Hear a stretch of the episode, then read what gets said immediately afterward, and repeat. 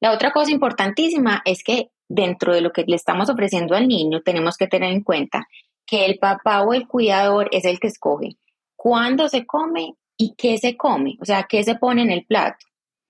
Y el niño es el que escoge qué me como y cuánto me como.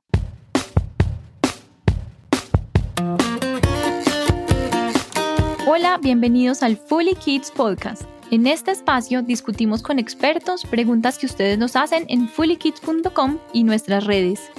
Conversamos sobre los retos del día a día, de la crianza y salud de los niños. Yo soy Manuela Gómez, mamá de Emilio y Elisa, soy médica integrativa y directora científica de Fully Kids.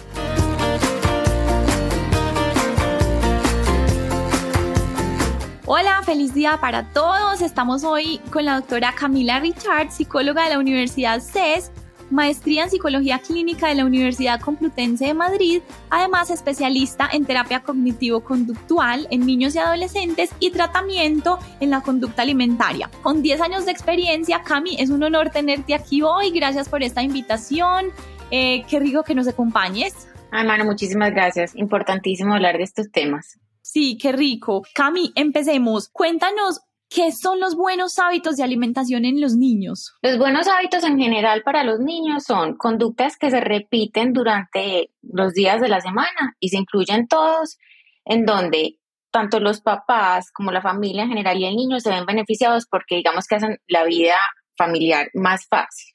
Y aparte de eso nos traen beneficio tanto en salud física como en salud mental. Entonces, digamos, dentro de la alimentación como tal, que podríamos catalogar como un buen hábito en un niño que está pues en la primera infancia, que tenga más o menos entre 5 y 6 comidas de forma diaria. Estamos hablando de la sexta comida, sería como una merienda, si está haciendo mucha actividad física, que estas comidas se repitan más o menos en la misma hora para que logremos que sean predecibles tener las comidas predecibles para los niños y que ellos entiendan en qué momento van a llegar es fundamental para desarrollar buenos hábitos en la alimentación.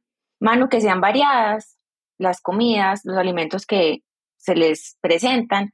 Estamos hablando más o menos que un adulto debería estar consumiendo 30 alimentos distintos a lo largo de la semana. Entonces, tenemos que apuntar mucho a que la alimentación sea variada y que se dé en un contexto en donde el niño se sienta cómodo. Entonces, que la hora de comer sea un evento agradable para él o para ella. Listo. Aparte de eso, tenemos que cumplir unas necesidades básicas, es decir, que la talla esté bien, que el peso esté bien, que la energía que tiene durante el día esté bien, que la capacidad que tiene para ya estar, digamos, en un entorno ya escolar sea suficiente y adecuada. Total. Más o menos estamos hablando que un hábito consiste en esas pautas. Qué bonito y, y, qué sencillo es, porque yo creo que de manera automática como que se da, pero qué rico ser conscientes de eso para que seamos más cuidadosos pues como con el tema. Qué bueno, Cami, entonces, qué rico que nos enseñaras como qué rutinas prácticas podríamos utilizar con nuestros hijos para empezar a generar estos hábitos saludables. Listo. Entonces, dentro de las rutinas tenemos que tener muy presente el lugar donde se consumen los alimentos. La idea es que sea en la mesa del comedor, ojalá acompañado de sus familiares. Está demostrado en la literatura, Manu, que las comidas familiares favorecen buenos hábitos, previenen de trastornos de la conducta alimentaria en la adolescencia y en la adultez. Y aparte de eso, genera como mucha cohesión en la familia, porque la idea es que tú utilices estas comidas familiares para poder hablar de temas del día a día, amigos, eventos, gustos, etc. Otra de las cosas que tenemos que tener presentes es que en la mesa nunca debemos tener distractores. Estamos hablando de pantallas, de juguetes, de mucha, mucha dramatización por parte del papá o el cuidador que quiere que el niño coma. Entonces, bien, yo te hago una obra de teatro, muchas canciones, no. La mesa debe estar libre de todo estímulo distinto al plato que se tiene al frente. Porque ponte a pensar, cualquier comida tendrá hacer menos interesante que un estímulo muy llamativo, como puede ser, por ejemplo, un iPad, ¿cierto? Incluso ahí, si quitamos todos los estímulos externos, el niño va a tener mucha más conciencia de cuándo está lleno, que es una de las cosas que deja de pasar cuando el estímulo no está dentro, no está pues en su plato, sino que está, es externo al evento de comer, al acto de comer. Como la atención, o sea, si los entretenemos ahí, no van a ser capaces de reconocer en su cuerpo esas señales. Sí, que era de pronto lo que nos pasó a nosotros, o por lo menos en mi generación, es que nos teníamos que comer todo lo que estaba en el plato. Hoy en día sabemos que eso pues, digamos, no tiene mucho sentido. Cada niño viene con su capacidad pues interoceptiva de darse cuenta, yo ya no quiero más y se puede dejar comida en el plato. Pero cuando tenemos muchos estímulos o estamos muy orientados a que el niño se coma todo lo que tiene ahí, empezamos, digamos que, a afectar esa capacidad de autorregulación que trae cada niño. La otra cosa importantísima es que dentro de lo que le estamos ofreciendo al niño, tenemos que tener en cuenta que el papá o el cuidador es el que escoge cuándo se come y qué se come, o sea, qué se pone en el plato. Y el niño es el que escoge qué me como y cuánto me como. ¿Cierto? La división en responsabilidades es fundamental. Entonces, si tú eres el cuidador y quieres que tu hijo tenga buenos hábitos, necesitamos entender que los horarios son fundamentales, como te había contado antes, pero que aparte de eso, yo elijo qué va en el plato, no hay menú, no hay comida a la carta, porque las comidas a la carta que nos favorecen nos liberan un poquito la atención a, a los padres, ¿cierto? Porque nos aseguramos que se lo va a comer, está relacionada con selectividad alimentaria. Y como habíamos dicho anteriormente, queremos que la alimentación sea muy variada. Cuando tenemos selectividad, empezamos a tener dificultades. Claro. La selectividad significa que ellos solo quieren comer unas cosas específicas, siempre repetitivas, y eso no es un hábito ideal, pues, como para, para la alimentación. Entonces, la selectividad, man, quiere decir que se come el mismo producto. Muchos niños incluso como que buscan las marcas, ¿no? Es que esto no es pan de él, entonces este pan no me sirve, ¿cierto? De la misma preparación, entonces el arroz tiene que ser exactamente igual, no puede tener nada distinto. Y que definitivamente la variedad que tienen es muy reducida. Entonces son los papás que llevan lonchera a los restaurantes o a los fines de semana cuando los invitan a una finca tienen que llevar su propio mercado. Sí, muy complejo. se vuelve muy complejo. Total. Sí, porque frustra a los papás, les da poca sensación de autoeficacia con los hijos, tienden a presionar mucho más y cuando un niño se siente presionado genera más resistencia, entonces al generar más resistencia, más preocupación por parte de los padres, entonces los padres, mm, no sé, una de las cosas que hacen con mucha regularidad es que buscan información en redes sociales, en lugares en donde de pronto los consejos no tienen mucho fundamento. Y aparte de eso, termina generando dificultad entre el papá y la mamá por falta de unidad de criterios, pues entre la abuela o entre la niñera. Entonces, claramente lo que deberíamos evitar desde temprana edad es un niño con alta selectividad alimentaria. Total. Increíble, Cami, estoy aprendiendo un montón y me, y me pones a cuestionarme muchas cosas. Tú eres mamá de dos también, de Lourdes y de Leonor. Y digamos que yo acá pensándolo con Emilio y Elisa, que son mis hijos, digamos que yo trato de tener muchas rutinas y de, y de tener pues como buenos hábitos. Cami, pero me cuestiono porque yo soy un poco, pues muy estricta. Yo, por ejemplo, sí los hago comerse todo lo que hay en el plato. ¿Cómo como papás nos puedes dar como un tip de como cuál es el punto medio? O sea, eh, porque también es súper desgastante cuando se vuelve una pelea las comidas y, y, y, eso, como cuál es el punto medio, como qué hacer los papás para llenarnos de esa paciencia y cuándo ceder y cuándo no en estas rutinas y hábitos de alimentación. Sí, pues Manu, yo creo que lo más importante y el mejor consejo que te podría dar es que garantices que el momento de comer sea agradable para todos. Y claro, cuando una mamá está estresada, está ansiosa, cree que su hijo no va a crecer o por el contrario que va a tener obesidad. Entonces empieza a tener conductas muy erráticas. Entonces unos días exige una cosa, los otros días no, unos días es permisiva con algo y otros días no. Yo creo que la clave para uno tener buenas pautas de crianza y no morir en el intento es la consistencia y la constancia. Entonces la consistencia es hacer las cosas de la misma forma todos los días y la constancia es asegurarte de hacerlas. Una de las cosas que yo creo que no estamos acostumbrados a incorporar en el día a día es que si tenemos cinco comidas diarias, estas cinco comidas deben tener algún tipo de exposición. Tendemos a tener la media mañana y el algo como las comidas preferidas, porque entonces es donde va el paquete de mecato, es donde va el yogur, es donde va la galleta. Pero tenemos dificultad con el desayuno, con el almuerzo y con la cena, porque entonces digamos que ahí estamos orientados a meter los vegetales, la proteína, el pollo, todo lo demás una de las cosas que podría facilitar, de pronto no inicialmente mientras uno adquiere el hábito, pero sí a mediano o largo plazo, es que las cinco comidas del día sean muy parecidas. No tenemos por qué fraccionarlas porque terminan siendo la comida maluca y la comida buena. Total. Entonces asegurar que cada una de estas comidas tenga una fruta o una verdura, así no sea la más bien aceptada por el niño, pero entonces los tenemos que exponer porque digamos que una buena alimentación es una conducta que se va desarrollando a lo largo de la vida. Incluso yo creo que tú, yo por lo menos este año, uno siempre tiene como buenas ideas, uno quiere mejorar algo. Imagínate un niño chiquito sí que necesita exponerse a nuevos alimentos.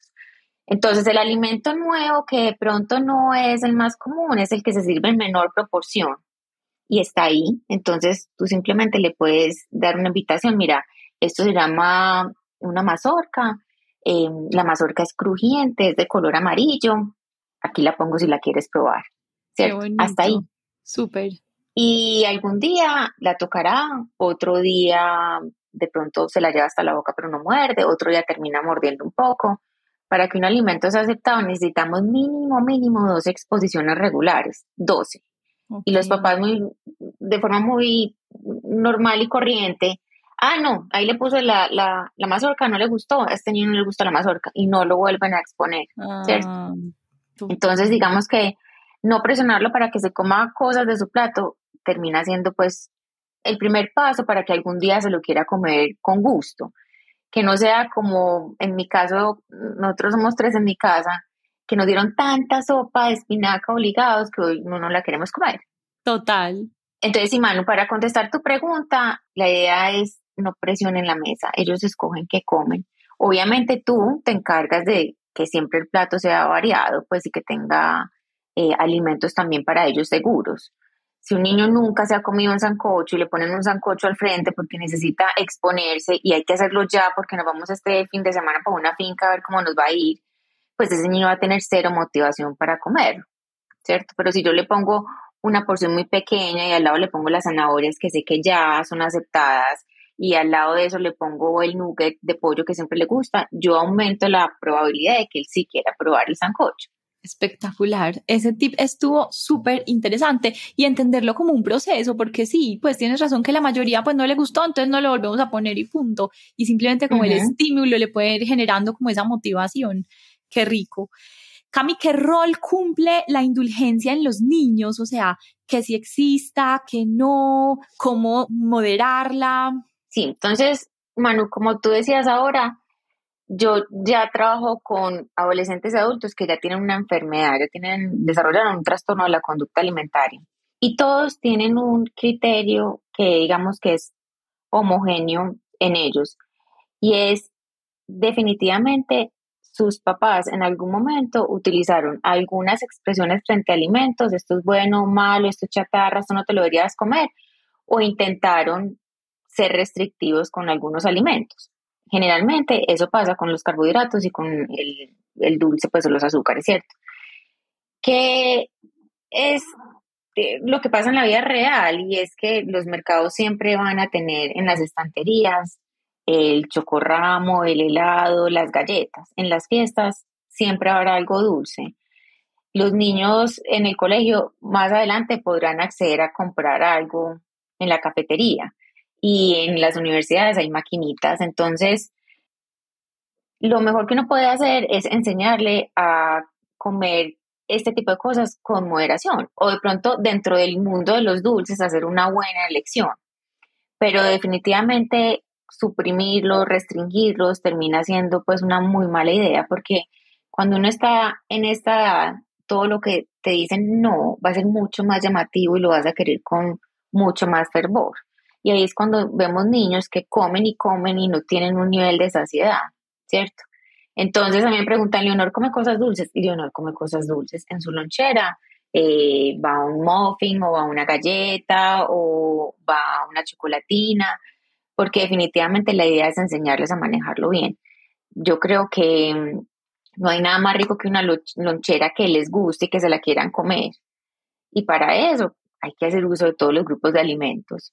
Total, sí, qué bonito, como el balance y el equilibrio, yo hablo mucho de eso, es como que lo que tú dices, lo prohibido es lo más provocativo, es lo que más queremos. Y qué pesar terminar, como dices tú, que lo ves todos los días en una adolescencia, pues con enfermedades complejas y trastornos de alimentación reales, eh, por haber generado pues como esto desde chiquitos. Entonces, como dices tú, es como papás de generarles esa conciencia y enseñarles a elegir y, dentro de lo que hay, lo mejor y que tengan momentos pues como de, de equilibrio y balance con el tema.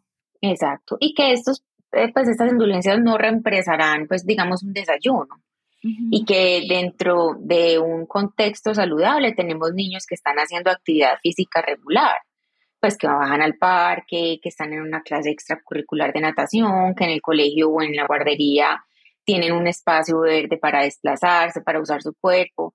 Entonces, digamos que en un contexto saludable, donde hay buenos hábitos, esto nunca será un problema. Es más, podría ser un momento de mucha satisfacción para los niños. Es que para mí comerme un brownie es totalmente agradable, entonces no tiene mucho sentido que yo tenga una cohibición o digamos una restricción importante con ese tipo de productos en una niñez. Super Cami, para terminar, los hábitos de los padres, digamos, ¿qué impacto tienen en los hábitos de estos niños? O sea, ¿qué tenemos que tener nosotros en cuenta como papás y en los hábitos nuestros para ver qué se refleja ahí o cómo les impacta a ellos eso?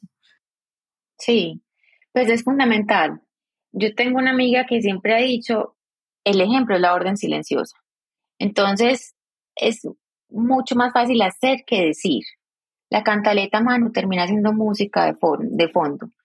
A un niño por qué no puede comer o por qué se tiene que comer la verdura para que el pelo esté bien, para que crezca, eso es perder el tiempo y generar, digamos que, mucha resistencia a la hora de comer. Lo mejor que podemos hacer es nosotros dar ejemplo. Imagínate, tú eres la persona, en este caso, pongamos mi ejemplo, yo puedo ser una de las personas más significativas en la vida de Leonor. Y si Leonor me ve a mí consumiendo frutas, verduras, una alimentación variada, yo le voy a transmitir la confianza de que ella misma lo puede hacer. ¿Cierto? Si las comidas no están en la mesa y no se comparten de forma familiar, yo no voy a tener la oportunidad de que mi hijo pruebe o quiera probar a qué, bueno, a sabe la piña. Entonces, si nosotros no tenemos un buen hábito y ellos no lo ven, va a ser mucho más difícil lograrlo incorporar. Entonces, si queremos hacer algo por ellos, es que nos vean, que nos vean comiendo variado, que nos vean comer dentro de los horarios, que no nos vean saltarnos comidas, que nos refiramos a los alimentos como alimentos por su color, por su textura, por su forma y no por las categorías de bueno, malo, fit, no fit, encordador o no. Eso sería, eso sería lo mejor que podríamos hacer, más allá de los horarios, más allá de tener un lugar establecido para comer, más allá de no tener distracciones, que nosotros como papás logremos exponerlos a ellos a buenos hábitos. Increíble, súper. Y qué importante, Camilo, de la, pues lo de tener cuidado con el lenguaje, porque uno sin culpa a veces dice como palabras que no son y que ellos les pueden generar pues como una memoria impactante ahí y pueda tener pues una repercusión. Sí, man, es que hay niños de, de seis años que ya saben leer etiquetas de los alimentos, eso no debería pasar. Uno a los seis años debería estar con su muñeca, con su balón y jugando en un parque. Uno no tendría por qué saber que es una proteína, no, pues eso que lo aprendan luego, pues, pero los estamos exponiendo a mucha información que no es necesaria, no es útil y que incluso puede ser contraproducente. Clarísimo. Qué bien, Cami, mil gracias, qué rico que nos acompañaste, gracias por tu valiosa información, eso es lo que queremos, compartir con expertos que nos asesoren, que nos enseñen desde la ciencia, desde la, desde la experiencia y bueno, definitivamente fue un, un episodio muy maravilloso, mil y mil gracias por compartir con nosotros y esperamos volver a tener. a ti. Muy rico haber conversado contigo. Estamos en mm. contacto. Claro que sí. Mil, mil gracias. Chao. A los que nos escuchan, muchas gracias por compartir su atención con nosotros. Esperamos que salgan de aquí con una herramienta más para sus vidas. Recuerden visitar fullykids.com o nuestras redes arroba fullykids. Hasta que nos volvamos a encontrar.